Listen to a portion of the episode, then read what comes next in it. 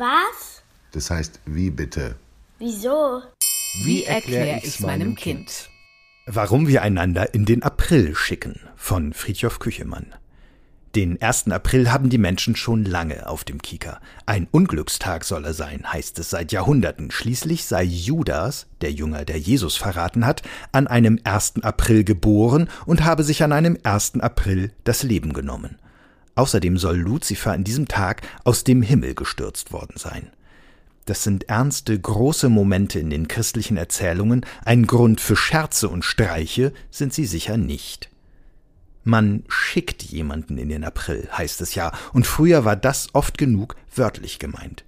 Jemand muss eine angeblich wichtige Botschaft überbringen, die aber ihren Empfänger lediglich auffordert, den Boten weiterzuschicken. Hier gibt es zumindest eine Verbindung. Der Tag, an dem sich Judas umbrachte, war auch der Tag, an dem Jesus festgenommen und zunächst zum römischen Statthalter Pontius Pilatus, von ihm zu König Herodes und von dem wieder zurück zu Pilatus geschickt wurde. Wenn jemand umsonst von einem zum anderen verwiesen wird, sagt man auch heute noch in einer scherzhaften Verkürzung, er werde von Pontius zu Pilatus geschickt. Es gibt Berichte über diese Art von Aprilscherzen, die 400 Jahre alt sind. Bei Mozart und bei Goethe finden sich Anspielungen darauf. Und schon 1774 tauchte ein erster Aprilscherz in einer Zeitung auf, der seine gutgläubigen Leser im übertragenen Sinn in die Irre führte.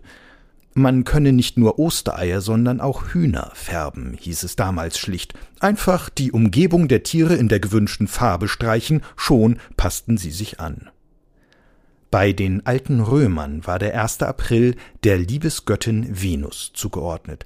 Das passt. Es gibt nicht nur viele Geschichten, in denen sich Verliebte verkleiden, um andere, die sie aufhalten könnten, oder sogar den Geliebten oder die Geliebte selbst zu täuschen.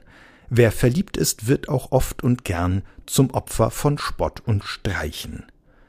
Vielleicht die schönste Geschichte über die Grundlagen des Aprilscherzes ist die vom französischen König Heinrich IV., der im frühen 17. Jahrhundert auf den vermeintlichen Liebesbrief einer 16-Jährigen hereinfiel. Als er in dem Lustschloss ankam, das der Brief als heimlichen Treffpunkt der beiden vorschlug, wurde er dort nicht nur von seinem Hofstaat erwartet, sondern auch von seiner Ehefrau. Maria de Medici, die sich erfreut zeigte, dass ihr Mann zum Narrenball erschienen sei. Das zeigt auch, dass die besten Aprilscherze nicht einfach auf die Schnelle ausgedacht sind, sondern ein bisschen Planung erfordern.